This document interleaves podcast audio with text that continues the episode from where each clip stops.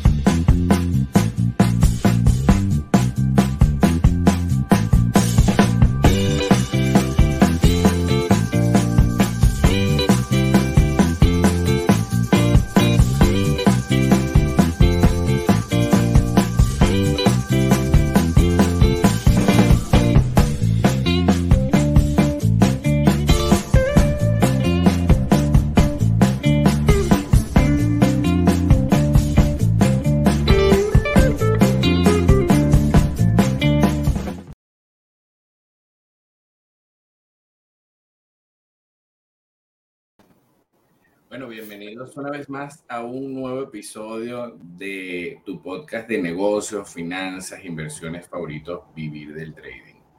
Bienvenidos nuevamente a nuestra, nuestra audiencia maravillosa de aquí de Ether. Estamos en vivo también en YouTube. Bueno, los invitamos a participar, a suscribirse en este canal y a seguirnos a través de nuestras redes sociales. Entonces, bueno, recuerda suscribirse, dársela, darle like y vamos a desarrollar un tema súper interesante. Bienvenido, César. Bienvenido. Bueno, gracias por, por esa introducción, Luis. Siempre certero, siempre preciso en, en, ese, en esa comunicación con todos nuestros seguidores y quienes semana a semana están al pendiente de esta transmisión y siempre buscando ese punto de inflexión, siempre buscando ese valor agregado que puedan llevar a su vida y a su crecimiento personal, que eso es lo que se trata de, de eso se trata este espacio para ustedes.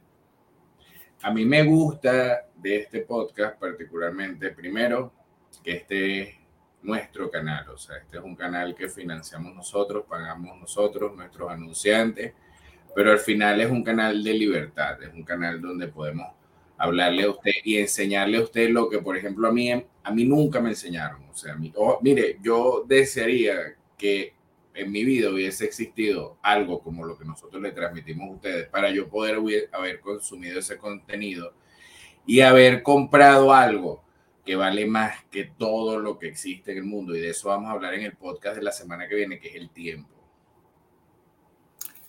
Y, fíjate, nuestros, o sea, los, los, adultos, pues los mayores, siempre nos decían, si hay algo que usted no puede recuperar es el tiempo. Y a medida que el tiempo avanza, uno se da cuenta que es verdad.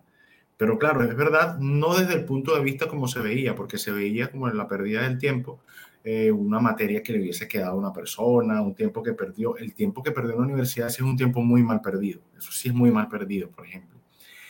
Y no se recupera y la gente no entiende, César, la gente cree que, no, bueno, pero al menos yo tengo el título, al menos aprendí el teorema de Pitágoras, sí, está bien, pero tú está bien. en YouTube y te aparece cualquier cosa allí que te enseña rapidito qué es lo que necesitas y violentamente. O sea, ahorita, por ejemplo, ¿para qué tú usarías el teorema de Pitágoras ahorita, en este momento? Oh, me encanta la geometría, me encanta. Es más, yo recuerdo que yo aprendí a integrar, tú sabes, a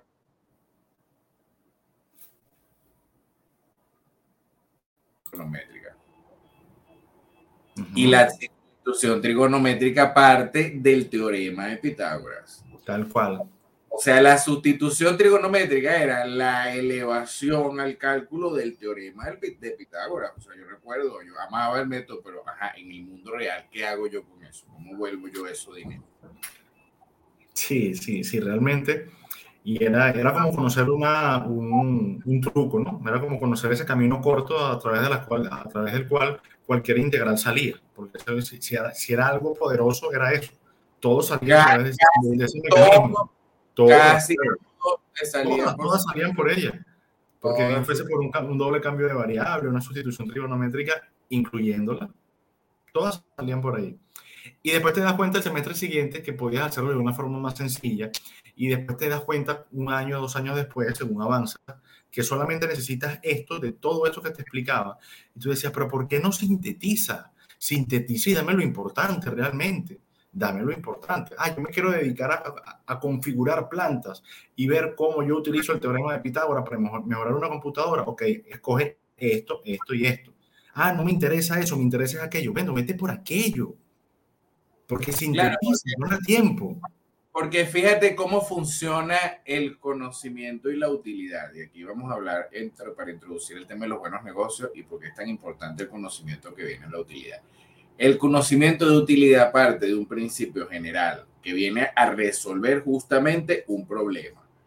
Vamos a plantear aquí un problema. Por ejemplo, yo necesito hacer, tengo un terreno de 3.000 metros cuadrados y quiero hacer algo en ese terreno, ¿verdad? Okay. Vamos, a, vamos a imaginarnos un mundo donde no estén los académicos jodiendo por ahí con sus títulos ni nada. Vamos a imaginar un mundo donde, donde lo que importa es que tengamos... O quitamos lo de nosotros también, lo colgamos, lo ponemos por allá. No, no, yo no necesito eso. Yo por eso, yo tampoco lo necesito. Están ahí, pero sencillamente no, no nos piden para invertir. Exacto, pero, pero vamos a imaginarnos ese mundo. Entonces yo tengo, yo Luis Barreto, heredé un terreno de 3.000 metros cuadrados. Okay. Y tengo un problema tengo ese terreno allí y quiero que ese terreno tenga utilidad. O sea, quiero hacer algo que me permita que ese terreno se vuelva un negocio. Fíjate el planteamiento general. El problema es que tengo un terreno y quiero volverlo un negocio, ¿verdad?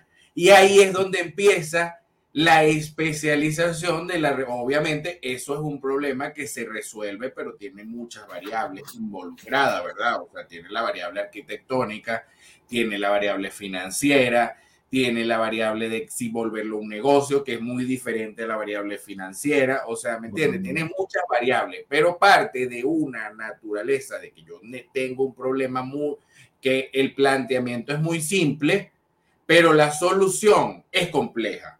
O sea, porque requiere ciertas cosas, ciertas áreas del conocimiento, y ahí, ahí es donde tú te vas a dar cuenta, ah, es que yo necesito el teorema de Pitágoras justo para poder desarrollar esta parte del proyecto. Ahí es donde tú vas a buscar al teorema de Pitágoras, porque obviamente es una herramienta poderosa, pero mientras tú, o sea, no parte como al revés, como enseñan en las academias, que parte de, bueno, vamos de lo, entonces tú no entiendes qué haces con ese poco de conocimiento y al final tampoco nunca terminas de entenderlo. ¿Por qué? Porque no te enseñan a resolver un verdadero problema para ese conocimiento. O sea, eso es una de las fallas horribles de las universidades. La otra es que la academia cree que se aprende es por memorizar. O sea, es decir, tú agarras... por repetición. Exacto, memorizas un poco de contenido. No, está 300 hojas para mañana. Bueno, pasa ese poco de trabajo, memorizas, pues sacas 20 en el examen, por supuesto. Pero el año siguiente... Un caletre perfecto. Exacto, pero el año siguiente no sabes nada del tema, o sea, eso se murió. Entonces ahí hay una grave falla porque realmente la mente humana, y ojo, yo gracias a que todo este conocimiento emprendimiento, finanzas, yo todo lo que he estudiado, una de las cosas que me encanta estudiar es la mente humana. Entonces, claro, no es que yo sea psicoanalista ni nada, pero, pero me gusta el tema de la mente humana. Y la mente humana está demostrado que aprende es por iteración. O sea, itera y aprende. O sea, es decir, tú quieres aprender a lo que sea, itera, cáete, o sea, tú vas a aprender a andar en bicicleta y para tú poder aprender bien a andar en bicicleta te tienes que haber caído. Yo creo que nadie que sepa hacer piruetas en bicicleta nunca se cayó. O sea, ¿me entiendes? O sea, ¿entiendes a, la analogía de lo que me es que, de, es que de eso se trata, porque fíjate en la evolución del ser humano, nadie caminó sin gatear, o muy pocos, por ejemplo. Nadie empezó a correr sin saber caminar. Y quien empezaba a caminar se caía, se caía, pero se caía y es normal. Es normal. El problema es que eh, vivimos en una sociedad donde pareciera que está prohibido caerse, que fuese un tabú caerse. Claro, está prohibido caerse, no te puedes equivocar. Si más bien tienes que equivocarte y rápido. Equivócate, rápido y barato. Equivócate, lo repito, equivócate, rápido y barato. Date cuenta qué cosas funcionan de forma rápida. No pierdas 4 o 5 años o 10 o 20 o toda la vida intentando algo que no funciona. Date cuenta rápido que algo funciona o que no funciona. Otra cosa que no te enseñan en las universidades, te enseñan a resolver un problema, pero no te enseñan a identificar el problema. Cantidad de egresados y no te das cuenta, no identificas el problema. Sales al mercado y dices, voy a montar un negocio. Y aquí ahora sí vamos a entrar con el tema de buenos negocios y malos negocios. No, voy a montar una charcutería. O yo soy ingeniero eléctrico y voy a montar una comercializadora de insumos eléctricos pero el mercado necesita eso realmente. No lo sabe. eso es lo típico de todo universitario que quiere ser emprendedor, que el negocio a juro, a juro tiene que ser de lo que estudió.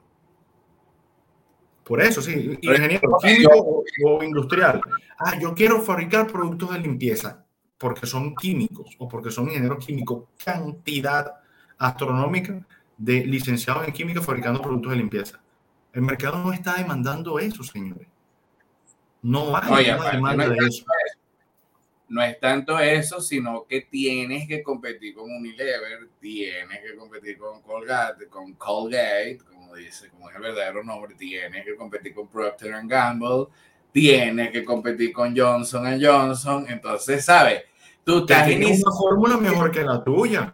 Tú estás iniciando un pequeñito negocio de productos de limpieza que, bueno, puede que, puede que el tuyo, mira, gaste 10 no, Está bien. Seguramente es bueno, seguramente la calidad es buena. Gasta 10 veces menos que gasta el de Johnson Johnson.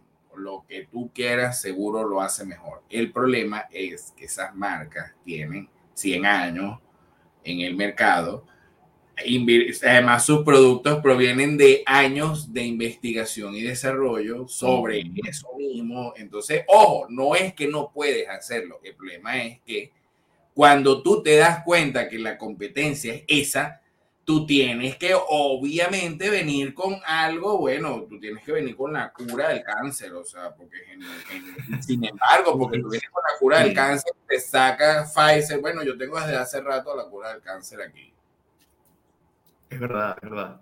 Y, y, si no traes la cura del cáncer, bueno, y si no se la vendes al laboratorio, porque si no le vendes la cura del cáncer al laboratorio y no te casas con el laboratorio, esa, esa cura no va a aparecer. Así funciona la, la farmacéutica. Claro, César, pero fíjate, por ejemplo, ¿quién puede acabar con Coca-Cola, por ejemplo? ¿Quién puede acabar con Coca-Cola? ¿Quién puede acabar con McDonald's, por ejemplo? McDonald's, antes de, de que tú acabes con McDonald's, McDonald's te, te compra tu negocio, te aplasta te aplasta como un gusano, porque obviamente aplasta y seguramente escupe tus desechos, se queda con lo poco que vale tu negocio, así mismo funciona y ya, y listo, muere la competencia de los negocios. Por ejemplo, una de las cosas interesantes que nos va a ayudar a identificar los buenos de negocios, de los malos negocios, es el modelo de negocio.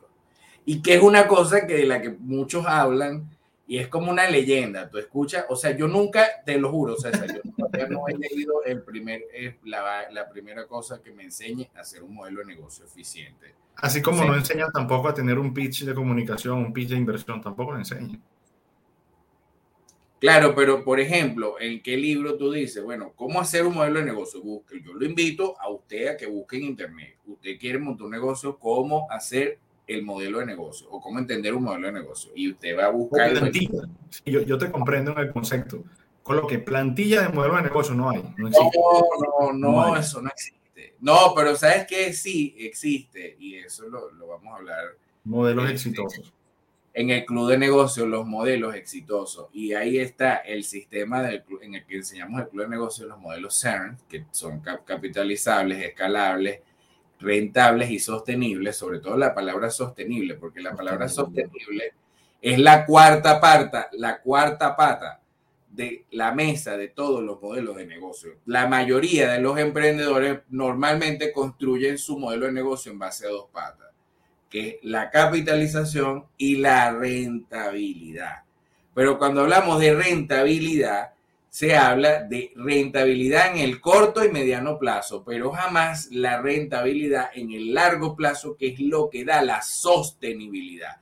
¿Y por qué yo le voy a decir esto? Vamos a empezar aquí a hablar a calzón quitado. Vamos a suponer que yo soy un vendedor de torta. Yo vendo torta. Entonces, para que mi negocio crezca, yo quedarme con el 2% o el 1% de la participación de cualquier mercado, yo tengo que promover el consumo de azúcar, comidas procesadas, todo lo que le hace daño al cuerpo y hace a la gente más improductiva. Totalmente. Entonces, en mi modelo de negocio, por eso es que fíjese que McDonald's no es rico por vender hamburguesas. Y es que ahí es donde está la diferencia entre entender, saber de negocio y vender hamburguesas a vender hamburguesas y no saber de negocio. Porque si yo vendo torta y no sé de negocio, yo obviamente, si yo sé de negocio, no vendo torta. Porque si lo hiciera, lo, lo escalara. Pero ¿qué pasa? El tema de la torta es que como consumes azúcar, la gente, obviamente tienes que agarrar y meterle a la gente millones de dólares en publicidad para que la gente consuma azúcar, grasa, vaina, pa, pa, pa. ¿Y eso es sostenible en el futuro? No. Nunca. Nunca. 30 años te puede aguantar la gente comiendo porquerías. No, eso dura. Ese tipo de negocios tienen una vida útil de dos años. Rotan a los dos años se ha cortado muchísimo. En Venezuela se ha visto cortado ese ciclo a seis meses. Seis meses están durando los negocios. No, hay unos que te abrieron y no, o sea, te abrieron hoy, vino la pandemia y, o sea, el negocio no, no, y, y tú sabes que si usted tiene ese barco parado, mientras ese barco no factura, usted está que se rasca la cabeza todos los días, eso bueno. Claro, porque tienen que pagar compromisos, el CENIAT sí cobra, la alcaldía sí cobra, más eso sí cobra, los empleados sí cobran, no los puedes tener parados. Eso es otra cosa que tampoco evalúan. Cuando se monta un negocio, se ve qué voy a comprar. Ni siquiera es qué hace falta. No, yo tengo un contacto que me vende esto, entonces yo lo voy a comercializar. Pero tú te diste cuenta, y ahí me meto en ese espacio, tú te diste cuenta si el mercado está demandando eso. No, no, bueno, no, yo tengo el contacto para comprarlo y ya, y después conseguiré a quien se lo venda. Pero es que si tu producto no lo están buscando, no te lo van a comprar vas a tener que invertir demasiado dinero en publicidad, porque necesitas convencer a alguien de que algo funciona.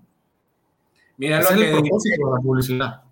Lo el, que el propósito de la publicidad no es hacerte, crearte la necesidad de buscar un producto, es esa. Mira lo que, lo que, lo que dice aquí Luis, Luis Siroco. dice, eso es muy cierto en YouTube. En Eliesa hablaban tanto del modelo de negocio que al final uno sale de ahí sin saber cómo hace uno. Lo nombraron tanto, pero no te explicaban la esencia de cómo hacerlo. Esos son como los pasos prohibidos, los pasos prohibidos que nunca se sacan, bueno. se habla mucho, es como un mito. Claro, y te hablan del modelo de negocio. Tú dices, bueno, pero ¿y cómo hago yo el modelo de negocio? ¿Cómo es eso? ¿Con qué se come el tema del modelo de negocio? O sea, tendré que sacar el teorema de Pitágoras, tengo que saber de Word, porque es que eso es lo difícil. Un día vamos a hacer un tema aquí de modelo de negocios exitosos. Vamos a empezar a hablarle a la gente del modelo de negocio. De verdad, conéctense. Mire, si le está gustando este tema, compártalo, suscríbase, compártalo, compártalo para que la gente se le quite ese miedo de hacer modelos de negocio. Porque un modelo de negocio tiene que ser rentable. Pero ¿cómo es rentable un modelo de negocio? Primero tiene que ser recurrente, porque eso es la otra, César. Vamos a suponer que yo volvemos al negocio de la torta. Ajá. Que aquí nos tienen una preguntita, pero voy otra vez, se la va a responder César. Por ejemplo, yo voy con la torta. Voy con la torta, César. Ajá. ¿Tú comerías torta todos los días? Por ejemplo. No, imposible. Además que no es saludable. Y si comer, vamos a quitar lo saludable, vamos a, vamos a imaginar un universo donde la gente come torta y no se muere. por el consumo y la ingesta. Vamos a suponer que mi innovación, César, es que mi torta es libre de gluten, es, hecha de espárrago. Yo desarrollé una técnica de meter los espárragos de una forma que fermentaron y se volvieron dulces y eso generó un almíbar. O sea, vamos a suponer que eso sucedió, ¿verdad? Pero igualito, por más, más arrecho que tú hayas desarrollado esa, esa técnica con ese almíbar y todo, generaste un postre perfecto que además es saludable y no mata a la gente por el consumo de azúcar, tú tienes que competir con la señora que te hace la torta de chocolate. Entonces, por más que tú comas torta, tú no vas a comer de mi torta todos los días, por ejemplo. Entonces yo voy, empiezo, coño, es porque ahí está la recurrencia, que es una de las cosas bien difíciles de los modelos de negocio, porque yo consumiría tu producto todos los días. Fíjate, yo estaba sacando aquí la, la cuenta de, una marca de hamburguesas aquí que se llama Mr. Patty, ¿verdad? Tú dices, bueno, Mr. Patty muy interesante, Mr. Patty, pero ellos te venden una hamburguesa que es así, pero chiquitica, César, mínima. Okay. Y, para comer ahí tú y quedar bien, gastas como, como 20 dólares, gastas allí más o menos, ¿verdad? Es caro, porque vas a hamburguesa, porque tú, entonces tú vas una vez a Mr. Patty, pero no vas todos los días a comer hamburguesa de Mr. Patty. Entonces, fíjate la recurrencia del negocio, cómo afecta. Entonces, tú ves ese Mr. Patty que de repente un día tiene 3, 4, 5 personas, y tan, pero el resto de los días está vacío. Entonces, ¿cómo haces con la recurrencia? Pues la recurrencia, lo más difícil de un modelo de negocio, señoras y señores, es la recurrencia. O sea, porque, porque la gente comete un error en los modelos de negocio y es, por ejemplo, el hecho de, de captar clientes. Ojo, y eso yo, lo, yo no es que yo no lo hice, o sea, yo también pasé por ahí, entiéndalo. O sea, entonces usted entiende, por ejemplo, que es más fácil venderle al que ya usted le ha vendido que venderle a alguien que nunca le ha vendido, ¿verdad? Porque eso tiene un costo de adquisición del cliente que es caro. Sobre todo cuando tú no lo conoces, cuando tú no sabes cuánto cuesta adquirir un cliente nuevo. Sí, eso es importante. Siempre será mucho y no es que es más sencillo, es que es más viable que un cliente que haya quedado satisfecho vuelva a comprar, a generar un cliente nuevo. No es sencillo. Y la gente piensa, o la mayoría de la masa piensa, no, bueno, generar un cliente es facilito. Así como me comentan a veces y te dicen, bueno, es que es muy fácil porque yo puedo el año que viene vender el doble de lo que yo vendo o ganar, incrementar el, al doble mis ventas, pero ¿cómo la vas a incrementar? No es fácil porque yo me muevo, ya va, pero es que tienes tres formas y siempre lo decimos. O aumentas tus precios al doble, o aumentas tus ventas al doble, o disminuyes a la mitad tus costos. No hay otra. Si conocen otra, me la dicen, por favor. Yo no conozco otra. No, pero ¿y cómo tú vas a aumentar? Aumentar al doble tus ventas, es decir que vas a quitarle la participación de las demás empresas. Ay, ¿qué estás haciendo tú para hacer eso realmente? Imagínate que Mr. Patty aumente al doble su hamburguesa de poco, que te, o sea, que ya ahora en vez de 20 te gaste 40 en Van a otro lado, van a otro no lado. o sea, el que iba al menos una Nadie, no, menos va ni el que le compraba. Ni el que le compraba porque era su amigo, lo mejor no va, no va, porque no le alcanza, pues. Y dice, a lo mejor con 40 me voy a, no sé, a, a Papayón, me voy a X lado. Claro, es que duplicar la venta, duplicar la rentabilidad de un negocio no es tan fácil. Aparte, usted mete 100 mil dólares en un negocio de hamburguesa y no lo vuelve a ver junto más nunca en su vida. O sea, usted mete 100 mil dólares y, y haga el ejercicio. Usted lo va a ver en flujo de caja. Usted va a ver ese dinero pasar por el banco probablemente usted va a ver que ese dinero sale y entra y gasta y usted probablemente tendrá cosas y le prestarán plata porque el banco le presta a quien tiene flujo de caja. Pero cuando usted, le, cuando usted le echa el medio ojo ahí, o vamos a suponer ese tipo de negocios que tú lo ves y tienen ese tremendo flujo de caja, pero no son negocios porque no saben de finanzas ni de nada. Cuando tienen dos o tres meses malos, quiebra porque empiezan los impagos de todo, porque obviamente si no, no, él se vació el restaurante, ya no está de moda, ya la gente no le interesó más. ¿Qué pasó? Empezó a dejar de ir la gente y empieza el tipo a deberle al entonces ahí es donde empieza la gente a agarrar del ah, es que le debo al del whisky para pagarle al de al de tal vaina, al de la carne. Ahí empieza, la, ¿me entiendes? Y empieza a vivir, el, porque empieza como con esa maniobra, ese malabarismo, tú sabes, ese malabarismo del retailer, del que tiene ese tipo de negocios malos. Mira, aquí, aquí hay una, vamos, voy, voy a cliquear esta, ¿no? Porque la verdad es que está buena. Esa pregunta está buena, buena. ¿Cuáles son las claves para hacer un buen análisis de mercado? Para saber o tener una idea de si el producto será demandado. Cuando usted cree tener una idea de producto, esta es la, la, la forma más antigua que existe. Yo creo que desde, desde Roma inclusive. ¿Qué hacía la persona? Salía en su entorno, salía. Hay un trabajo de calle. Mire, yo tengo una salsa de tomate que es atómica. Vaya y visite los lugares y vea, vea, compare. Ojo, esto es muy simple lo que voy a decir acá y seguramente muchos me van a decir, ah, es muy fácil. Bueno, ahí te vas a dar cuenta si eres único o no. Vaya y vea en los supermercados, si hablamos de una salsa de tomate, ¿cuántas marcas de salsa de tomate hay? ¿Cuántas? Y usted las enumera. Y ve cuánto cuesta, más nada. Listo. No, y cómo le haces entender a una, por ejemplo, una persona que toda la vida te ha comprado Heinz, por ejemplo, porque le encanta el sabor de Heinz, por ejemplo, en mi caso, que yo la salsa de tomate la única que me gusta es la ketchup Heinz. O sea, a mí me, pues, la, la tiquire flor es la que más, ¿me entiendes? Pero, ¿cómo hace, por ejemplo, alguien para decirme a mí que le compre su salsa de tomate, que no es ketchup Heinz? ¿Me entiendes? Compitiendo contra Heinz, que tiene 30 mil millones de años en el mercado invirtiendo en innovación y, y, y Heinz la te ha lanzado la salsa de tomate con chile, con yo lo con todo lo que se le ocurre a la gente. Entonces, o sea, y si Heinz sabe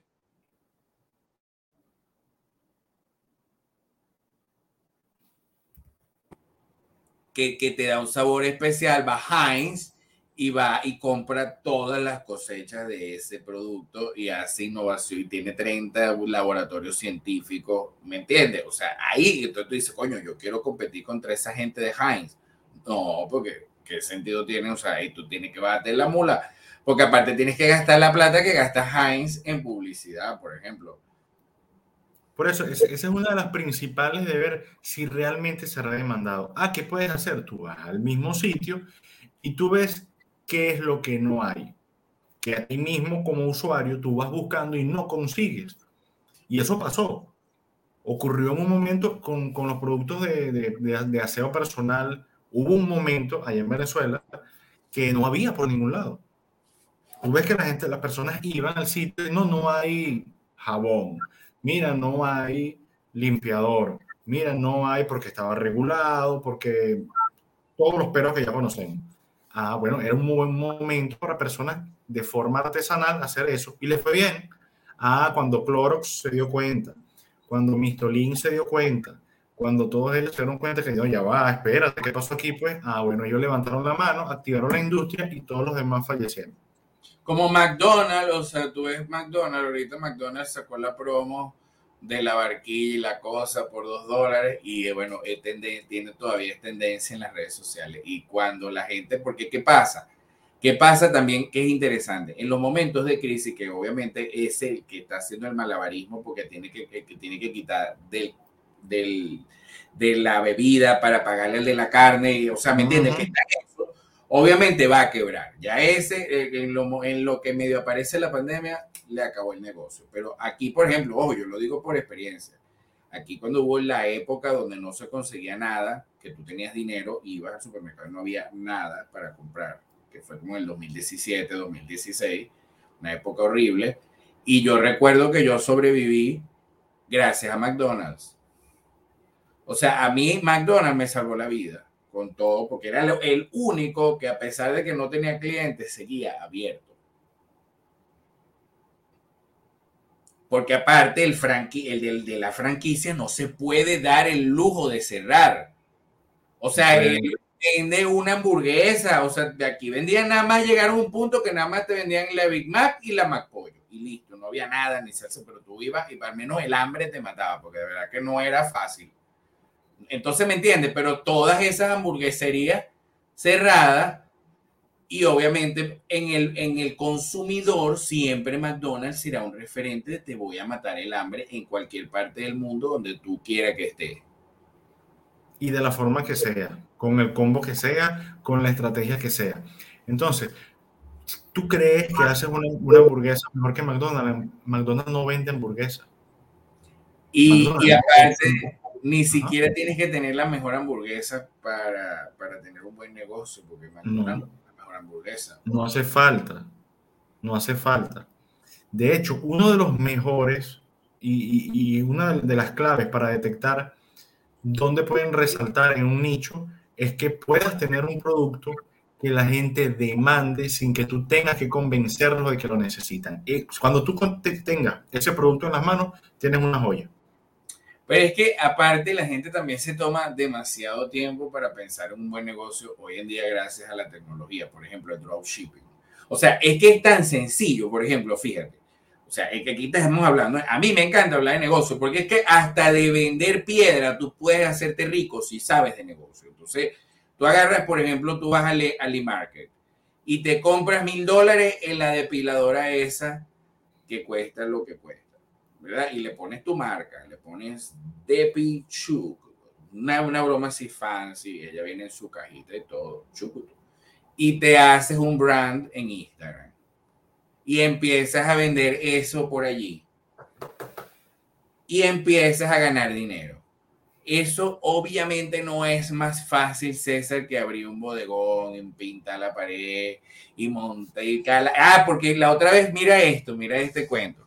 Porque a mí una de las cosas que me encanta es analizar por qué quiebran los negocios y por qué un negocio es malo. Y ya es malo cuando te tienes que enfrentar al Estado.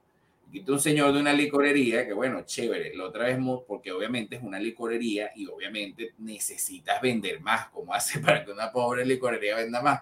Bueno, se les ocurrió montar como un evento, y trajeron unos carros y pusieron una música, bueno, como hasta las 11 de la noche. Resulta que al día siguiente lo cerró la alcaldía. O sea, fíjate, fíjate el tema tan horrible de que, o sea, te cierra la alcaldía y tú no puedes vender nada, o sea, a menos que tengas tu público, obviamente, por detrás y le bueno, yo te despacho, o sea, el cliente de siempre, mira, chico, véndeme una caja de cerveza, le puede estar, pero caleta lo ves, porque aparte, pero te tienes que enfrentar a eso, porque aparte si te descubre el de la alcaldía, te multa, te mete preso, eres el peor criminal. Pero señor, yo necesito comer, o sea, porque chévere, te me multa. Mira, como la otra vez con el tema con el banco, que no lo voy a mencionar. Que ellos, ay, no, bueno, o sea, ellos se lo toman tan a la ligera. Y yo le decía, pero señora, mire, yo le voy a decir una cosa. Si usted tuviera una empresa, usted supiera lo que yo estoy pasando en este momento o sea, si usted dirigiera la empresa, o sea, si la que sea, una bodega, una, o sea, usted entiende todo lo que yo estoy pasando, por qué me molesta tanto que la burocracia del banco sea tan mala y me genera pérdidas o me genera no ganancias, que es peor. Entonces, eso no lo entiende la gente. Entonces, por ejemplo, ese señor de esa licorería, mientras él permanece cerrado, está, perdi está primero perdiendo dinero, segundo está dejando de ganar. O sea, ahí hay una doble. Sí, porque sus deudas se aumentan. Él sí tiene pasivos, él sí tiene gastos de empleados, él sí tiene que pagar a sus proveedores. Es, la verdad es un tema y cuando, cuando los países tienen esos temas con respecto al problema de Estado, mira, yo entre las cosas que agradezco en el momento que lo, que lo aprendí es el tema de poder comprar algo cuando tú quieras y que siempre esté ahí alguien para comprártelo o para vendértelo y que tú con un clic vendas algo y en cualquier lado del mundo venga alguien y tome tu acción y tú no tengas que convencerlo de nada. Eso es grandioso. Claro, pero por ejemplo, César, tú y yo que tenemos ETFs indexados, ¿quién carajo no quisiera esos ETFs que tenemos nosotros? O sea, ya hay gente que los quiere. O sea, en el precio que los coloquemos, ya hay gente que los quiere, porque aparte esos ETFs van a valer 3, cuatro veces más en el futuro, en 10 años. Entonces tú dices, coño, una ganancia 3X, 4X, o sea, ese ratio no se lo gana. A mí me da risa porque la gente dice, sí, claro, tú puedes agarrar mil dólares y tú lo puedes volver dos mil así, pero tú 100 mil dólares, volverlo 200 mil. O sea, ahí está la gracia. Entonces, si tú me dices a mí que tu negocito de hamburguesa es lo suficientemente rentable para que yo te dé 100 mil dólares y tú me entregues 200 mil el año que viene, Entonces tú obviamente estás vendiendo algo que no es legal, o sea, tú estás haciendo porque eso no existe. Algo estás haciendo que, está, que, que, claro, está eso no es real, eso no es real, o sea, tú, tú, y yo sabemos que un negocio de esos tiene una rentabilidad del 3-4% anual. Y aparte, aparte nunca recuperas la inversión porque nunca vuelves a ver el capital líquido junto a menos que liquides el negocio. La única manera que vuelva, y obviamente lo vas a liquidar en pérdida, porque esos negocios jamás se liquidan en profit. No, casi nunca.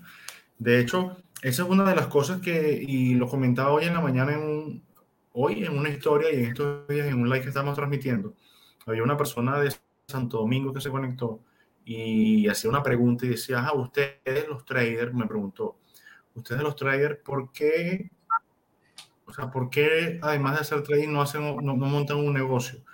Y yo le decía, porque la libertad que te da, el, no es ni siquiera el pararte a la hora que te dé la gana, porque te paras cuando te paraste. Y a lo mejor, a lo mejor te paraste a las 4 de la mañana, pero no tenías sueño. Te paras y te pones a estudiar, lees, porque de eso se trata, estar siempre en constante crecimiento.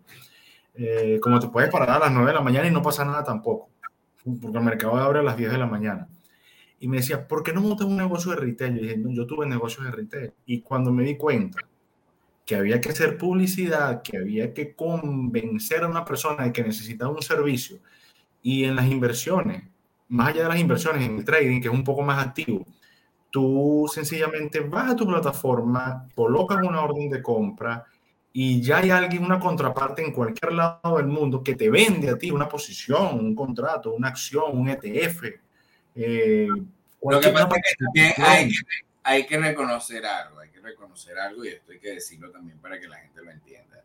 El trading es súper aburrido. O sea, el trading es la vaina más ladilla del mundo y obviamente uno necesita, como sabes, ese picante de la vida del que te ofrece el negocio de retail. O sea, ¿sabes? Decía. particularmente, pero bueno, ahí, ahí bueno, pues, qué bueno, este, este, podcast es así, este es como que la, izquierda y la derecha. no, lo necesito. Jamás, ojo, ojo, y ahí es el punto donde yo iba a caer precisamente de eso. O sea, una vez que te das cuenta de eso y tienes toda esa energía acumulada, es donde empieza a hacer otro tipo de negocios en el mundo real que son buenos porque de eso se trata la magia del compound. Y eso es lo que a mí me gusta del interés compuesto, que el interés compuesto es una vaina tan arrecha que en la fase 1 es como que, sabes, tú me das mil dólares, César. Y esos mil dólares te da un 10% de, vamos a poner un 8%, algo más real, un 8% de renta anual. Claro, estás, invirtiendo, estás, invirtiendo renta pasiva. Luis, no, eso no sirve. Luis me dio mil dólares y lo que me dio fueron 80 dólares en un año. No, no, eso yo mejor me pongo a vender perro caliente. Bueno, es verdad, tienes toda la razón. Pero cuando entiendes el compound, la fase 2 del compound es hacerte exitoso porque esa bola de nieve, de la manera que va a crecer, es cuando tú agarras y empiezas a construir negocios en el mundo real, porque obviamente las operaciones están haciendo su trabajo, tú montaste tú, pero tú tienes que hacer otra cosa, distraerte. Entonces, claro, tú te empiezas, claro, porque aparte de la psicología del trader y la psicología del inversionista, eh, o sea, imagínense el, el comerciante, el, el, distribuidor, el banquero, por encima de todo eso está el inversionista y aún por encima de eso está el trader. O sea, la psicología del trader naturalmente te va a enseñar a hacer buenos negocios, o sea, por autonomía. O sea, tú no puedes tener un mal negocio siendo un buen trader, porque es absurdo, eso va en contra de tu naturaleza. O sea, eso es como que yo te diga que, eh, que dejes de respirar. O sea, una vez que tú eres rentable haciendo trading, como tú no puedes vivir del trading, o sea, tú no puedes, o sea, cuando tú entiendes que no tienes que disponer de ese dinero, que mientras menos lo necesites es mejor, tú tienes una segunda opción que es utilizar esa energía que te queda para ganar dinero en el mundo real y así alimentar la bola del nieve del compound hasta que ganas más dinero de tus inversiones de forma pasiva que de forma activa, así seas el CEO de Coca-Cola, por ejemplo. O sea, que eso es lo que hace Warren Buffett. Por ejemplo, Warren Buffett gana mucho más dinero que CEO de cualquier compañía del mundo. Sí, por supuesto porque colocan el, dinero a trabajar para ellos. Esa es la verdadera libertad financiera, porque la libertad financiera se alcanza cuando logras tener interés compuesto a tu favor. Allí comienza el paso. Porque comienzan varias etapas, como lo mencionabas tú antes. Viene la primera etapa, ya la segunda etapa, en la quinta etapa ya tú puedes decir, ok, puedo vivir de mis inversiones, pero mientras tanto, ¿qué? Mientras tanto, desarrolla modelos de negocio, desarrolla ideas rentables, que es el, es el punto al que se está enfocando, genera renta que te permita mantenerte y renta que puedas llevar esos rendimientos a inversiones. Y de esa forma puedas vivir de tus inversiones. Esa es la base. Esa es la base. Quien te diga que hay un camino distinto a eso te está mintiendo porque no existe. No existe.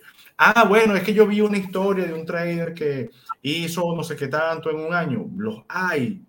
Yo no digo que no, los hay. Ahí está Rey Dalio. Ahí está, bueno, hay, uno que no, no, no, lo quieren mucho, George Soros, un gran trader, pero ojo, no juega con 100 dólares. No juegan con 5 dólares. pero es que eso no lo no a juegan, por eso, no juegan con mil dólares. Michael Burry no juega con mil dólares. Estamos hablando miles de millones de dólares, cuyo riesgo, eh, fíjense esto, para usted ser millonario, usted tiene que arriesgar. Fíjense esto, para ganar un millón, usted tiene que arriesgar cientos de miles. Para ganar miles, necesitas arriesgar cientos. Tú no puedes arriesgar un dólar para ir a buscar un millón de dólares. No funciona así. No funciona. Tú puedes arriesgar 5 mil dólares para ir a buscar 40 mil dólares. Eso existe. Pero fíjate, este, este tremendo mal negocio de la gente el tema de la Bitcoin. Cuando la Bitcoin estaba subiendo, todos ganaban. ¿Te acuerdas el jueguito ese que giraba un trompo y decía, todos ganan? Igualito, todos ganan, pa, y todo el mundo, no, Bitcoin es el mejor negocio. Bueno, yo quietico. Buenísimo, y todo el mundo, bueno, se hizo ultramillonario. Ahí la gente empezó a gastar como loca cuando empezó. Ah, bueno, no, y ahora me di cuenta, pues bueno, ahora cuando Bitcoin cae, págata, resulta que han perdido más de lo que llegaron a ganar. César. Y por eso yo estoy diciendo que Bitcoin antes de, si vuelve a hacer un movimiento alcista de esa magnitud, él va a visitar 10.000 y cuidado si no se queda ahí lateral por lo menos un poco de años. Bueno, ahí lo tienen, ahí tienen el, el, no es análisis semanal, pero se les acompaña un poquito de material audiovisual para que vean cómo no comprar nunca. Nunca se compra, nunca se compra esos niveles por allá arriba como como lo acaban de ver. Nunca, nunca, olvídense de eso. Cuando vean noticias en la calle, no le paren a eso. Cuando vean noticias, hoy estaba la gente, ayer, ya, ya dejo de compartir por aquí. Ayer y hoy estaba la gente matándose por Ethereum. Qué bueno, que Ethereum, que sí, sí, que si no. Señores, es lo mismo. Noticia, noticia. No, que ahora sí va a subir porque están haciendo algo que se llama un merge y Bitcoin y Ethereum se cayó un 7%. Claro, y hubo, y hubo gente que aún es peor, que quitó plata prestada para comprar Bitcoin en 40, en 50 y en 60 promediaron para arriba. Aparte promediaron para arriba porque ya ellos estaban, ya ellos tienen la orden de venta allá en 300 mil. Seguro que su target, por eso es que a mí no me gusta, César, hacer trading con target profit, porque el target profit psicológicamente es mortal. O sea, y tú sabes muy bien que no te llega. A mí me pasaba que no me llegaba al target profit por cinco puntos. Tres puntos. Bueno, por eso siempre les decimos, y, que bueno, uno fue aprendiendo en base a eso. Y realmente no hay nada mejor en las inversiones que aprender a comprar. Y más allá de aprender a comprar, está el aprender cuándo no debes comprar cómo gestionar tu posición, cómo gestionar tu riesgo y cómo saber tomar ganancias. Eso se le agrega ahora. Eso es a comprar y hay que aprender a tomar ganancias. Y eso quiere decir... ¿Ah? Eso es lo más difícil. Eso es lo más Claro. Porque aprender a tomar ganancias es algo como aprender cómo es el mejor momento de salirte de un negocio, cuando un negocio ya no vale la pena. Claro, es como que tú tienes un restaurante y te está yendo súper bien. En ese momento, busca. Véndelo. Véndelo. O sea, no te encariñes con ese negocio. Si alguien te. No, yo te lo. Véndeselo. Okay. Es que ese es el otro error de los emprendedores. Deberíamos hacer un programa, César, de errores comunes de los emprendedores. Sí, sí, de hecho es un buen material para un capítulo. Anótalo allí. Eh, aparte, bueno, si quieren que hablemos de algo, díganlo, lo que nos están escuchando por aquí, por, por Getter y por YouTube Aparte, bueno, compartan este, este video con los demás. Empiecen a identificar un buen negocio, un mal negocio, porque usted por más bueno que sea, usted no se va a ganar, hacer millonario vendiendo hamburguesas, porque ya eso, esa hazaña la logró Rey Dalio y, se dio cuenta que no iba a seguir vendiendo hamburguesas, porque los dueños de la franquicia de McDonald's no son millonarios. El que es millonario es el, los dueños de la corporación McDonald's. ¿Por qué? Porque qué es mejor, César, comprar acciones de McDonald's o gastarse por lo menos un millón, dos millones de dólares en montar una franquicia de McDonald's, que eso más o menos es lo que cuesta. No, mil veces, mil veces la, las acciones. Y, y, hay algo muy importante, que el, parte de la formación financiera, porque hay personas que se van acercando y te dicen, ah, bueno, chévere, ya bajé mis costos, ya, ya recorté mis costos, ya no estoy gastando tanto como gastaba antes. Ah, ok, ahora empecé a generar ganancias Dice, ¿cuándo es que entonces voy a... Fíjate esta pregunta que estuvo por ahí en Instagram. ¿Y cuándo puedo entonces disfrutar un poco?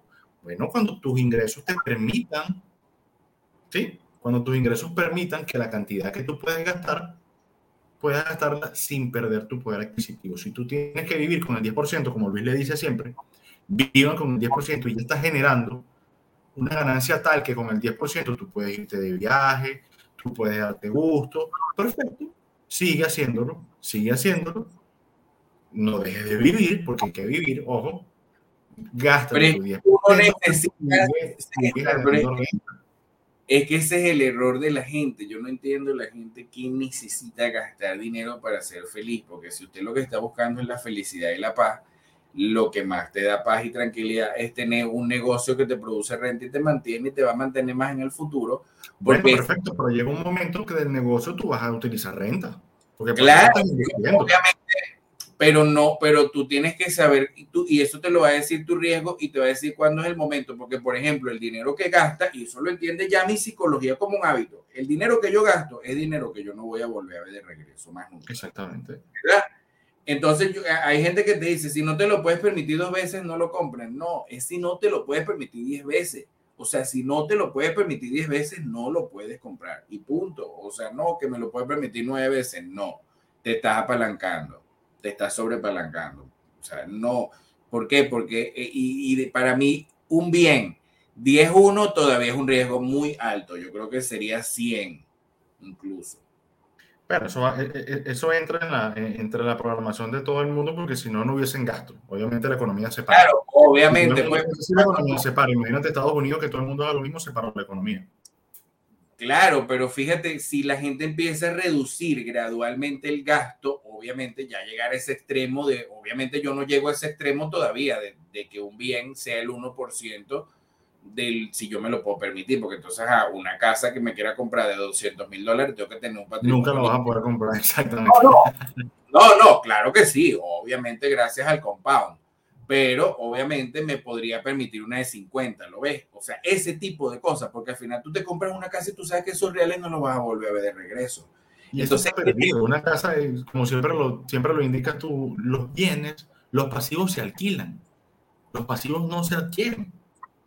Una cosa que va a ser un pasivo, alquílalo, alquílalo. Obtén, o sea, adquiere, adquiere, adquiere bienes que te generen ingresos. Un pasivo, alquílalo. Te quisiste montar en. Quisiste pasear. No voy a hacer la otra cara de la moneda hoy. Porque siempre hay que tener esa, esa. ¿Quieres pasear? Bueno, la solución es: tienes que ganar más. Coño, que yo quiero darme tal cosa. Bueno, la, solución es que tienes que ganar más. no está haciendo. No dejar de comer, no, la solución es que tienes que ganar más. Es que no está haciendo la otra cara de la moneda, es que esa es la verdad. O sea, lo que pasa es que si tú ganas son 100 dólares a la semana y quieres. Gana más. Y quieres, y quieres tener un Toyota Corolla y quieres tener el último iPhone y vives endeudado y arruinado, entonces eso ya es totalmente absurdo. O sea, es, ahí ese es el punto, porque yo, más bien al contrario, yo soy amante de la buena vida, pero la buena vida obviamente es cara. O sea, una de las cosas por las que a mí no me gusta ahorita salir del país es porque todavía no tengo el músculo financiero total orgánico para agarrar un avión privado y que me lleve y me traiga a donde sea. Yo no quiero pasar por el trauma del aeropuerto. O sea, y yo por eso yo dejé de manejar porque me da flojera tener que estar viviendo para mantener un carro que tampoco yo lo uso tanto para ganar dinero porque yo no soy taxista. O sea, ese tipo de claro. O sea, por eso es que a mí me da igual y la gente, ay, que el carro, que lo tienes ahí parado, que se, sí, sí, está bien, pero eso no es problema suyo. O sea, no se meta. Yo no, nunca me he metido en lo, lo, el dinero de la gente. en los errores de los demás. Va a venir la gente a quererme dar consejos a mí de negocio y de finanzas. no, hay, hay, cosas que son muy graciosas porque entonces piensan, bueno, me voy a engañar voy a engañarme este mes. Y te, estás engañando a tu yo del futuro, te estás quitando, te estás robando. Cada vez que tú te sobreapalancas, te robas tu futuro. Porque si te estás pasando del 10%, te estás robando a ti mismo. O sea, estás cometiendo un crimen tan grande. Porque ni siquiera es que estás robando, te estás robando a ti mismo. Y te estoy hablando a ti. Te estás robando a ti mismo si te estás sobrepasando de lo que puedes gastar en el mes. Ah, que tú quieres gastar más, pues, porque te pasa como a mí. A mí me gusta gastar también, pero que tengo que hacer ganar más. A todos nos Gustos caros, gustos caros tenemos todo y nos damos cuenta porque vemos algo y decimos, oye, me gusta. Y tú dices, debe ser caro. Cuando te a mí me encanta. A mí me encanta. Por eso. Yo cuando a César que podía ser asquerosamente rico, me empezaron a gustar los yates. O sea, naturalmente me empezaron a gustar los yates, pero no por un tema de que de que quiero tener el yate para que la gente vea que yo tengo. No, es por la libertad. de disfrutarlo. La con eso quería conectarme. Con eso quería conectarme. Pues la gente dice, bueno, ¿y hacen plata para qué? Para disfrutarla. Sí, pero tienes que hacerla. No puedes disfrutarla antes de hacerla, porque entonces ¿qué? Te vas a comer el árbol cuando lo sembraste. No puede. No puedes agarrar la mata de naranja, comete dos naranjas, una naranja, tres naranjas, algo por el estilo, y deja la mata con las naranjas ahí. No te comas la mata porque entonces después no vas a tener ni la mata ni la naranja. No, yo quiero ser bondadoso, quiero ser dadivoso, quiero dar a la, como siempre dicen, mi diezmo, quiero donarlo, pero gánatelo, gana, gana más, gana más para que seas más bondadoso. la desde la pobreza tú no puedes ayudar. No puedes.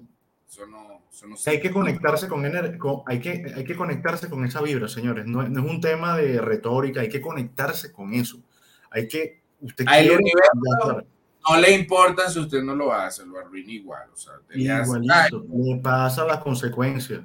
Por cierto, aprovechen ahorita el mes de septiembre que pagan un año del club de negocios y tienen 14 meses gratuitos y aprenden de negocio, aprenden de inversiones. Pronto vamos a tener un taller de gestión de riesgo para los miembros del club de negocios que podamos hacer una dinámica bien interesante. Lo vamos a enseñar a desarrollar su modelo de negocio de manera eficiente, lógica, inteligente.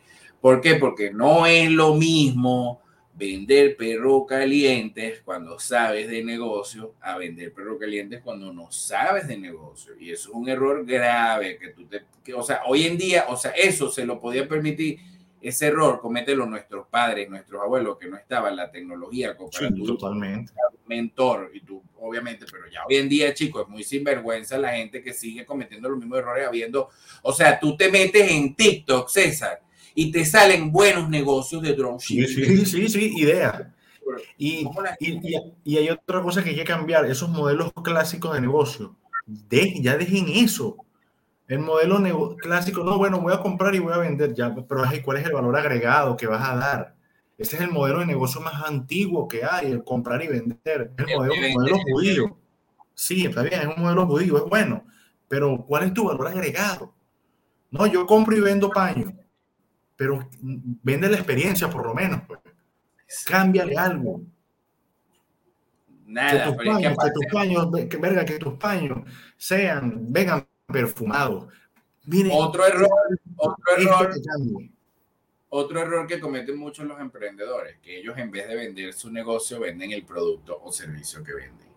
O sea, el CEO de la compañía, por ejemplo, el, por ejemplo, yo vendo hamburguesas y entonces yo me consigo con César en una reunión y en vez de decirle, mira, yo tengo un negocio que tiene una rentabilidad así, ta, ta, ta, ta, ta, ta, ta, ta, y te vendo una participación de tanto por tanto y tanto y tanto. Ah, no, es que yo vendo hamburguesa y te cuesta 10 dólares la hamburguesa, ¿me entiendes? Entonces, obviamente, ah, bueno, César va y me compra la hamburguesa, pero no me compra el negocio. Eh, los emprendedores tienen que vender, es su negocio. Usted tiene que saber, si usted no es, si su negocio no es capaz de conseguir capital externo es porque es un mal negocio. Así mismo, si usted no es capaz de sentarse y, y decir, mi negocio yo soy capaz de venderlo y vendo este tanto por ciento de mi negocio aquí, este tanto por ciento de mi negocio allá, eso es un mal negocio. Si ese negocio no está diseñado para hacerlo rico, es un mal negocio. Si ese negocio no escala, no asciende, no duplica, es un mal negocio. Así que olvídese, mire, de que usted puede creer en el santo que usted crea Usted puede, mire, récele a que usted le quiera rezar, pero si usted compró Bitcoin en 60 mil, véndalas. Deje de seguir perdiendo dinero. Bueno, ya, ya, ya qué carajo. ya perdió casi todo. Tenía que venderle en 30. Ahorita guapé con lo que Vamos a suponer que llegue a 23, 24. Venda, venda, ya vende. Pero, pero, pero vende ahorita, o sea, al final no es mucho lo que le podía, o sea, no es, o sea, es mejor el dolor de cabeza. Sí, yo te entiendo, yo te entiendo. Por lo menos no va a estar todas las madrugadas viendo el Bitcoin si se cayó. Se caería, no se caería. No, inventando historias con grupos y esa comunidad rara. Entonces, fíjense, la semana que viene vamos a hablar de tiempo versus dinero en el próximo episodio. Ya recuerden activar sus notificaciones siempre, conectarse con nuestro canal seguirnos en nuestras redes sociales, arroba César Context, arroba Luiso Negocio. Entonces, bueno, nos vamos a despedir. Ya antes que te vayas, antes que te vayas para que se lo lleven, porque... Dale, dale. Los puntos de un buen negocio, no me vendas tu producto, véndeme tu negocio. Si puedes hacer eso, estamos hablando de un buen negocio. Si tu negocio no tiene para ti ningún tipo o ninguna forma de generación de interés compuesto, es un mal negocio. Si tu negocio no puede funcionar sin que estés tú detrás del negocio de forma activa, es un mal negocio. Porque si un director ejecutivo tiene que estar dentro de la empresa para que funcione, ese negocio es un mal negocio. Mira, excelente programa, muy instructivo. Gracias, Luis. Bueno, seguimos conectándolo. El de la semana que viene tenemos tiempo y dinero. Mañana tenemos el análisis semanal 5 a la tarde. Conéctense con nosotros por los mismos canales de siempre. Y el sábado tenemos la Escuela Libertaria donde vamos a hablar de los impuestos. Entonces, bueno. los impuestos, bueno, imagínense. Bienvenidos todos el sábado a hablar de cómo saber trabajar los impuestos. Eso es un tema. Bueno, si quieres participar, César, es bienvenido. Tú sabes que ese canal. Vale. Nos coleamos un ratico por ahí. Algo coleamos por allí. Entonces, bueno, nos despedimos hasta un próximo programa. Recuerden, hacer buenos negocios, buenos negocios. No hay nada mejor que un buen negocio. Y un buen negocio es donde ganan todos. Hasta la próxima.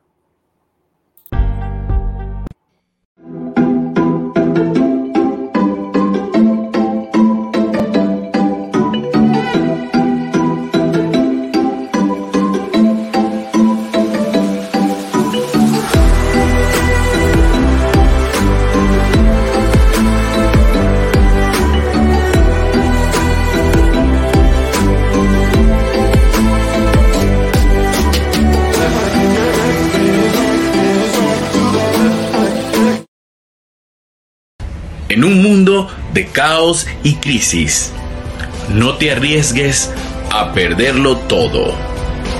Ha llegado el momento de ser un ganador. Usa el poder de Big Tech para hacer tus sueños realidad. 80% del rendimiento anual de Nasdaq. Interés compuesto a tu favor es Index PPI. Index PPI, We Are the Future. www.indexglobalcorp.com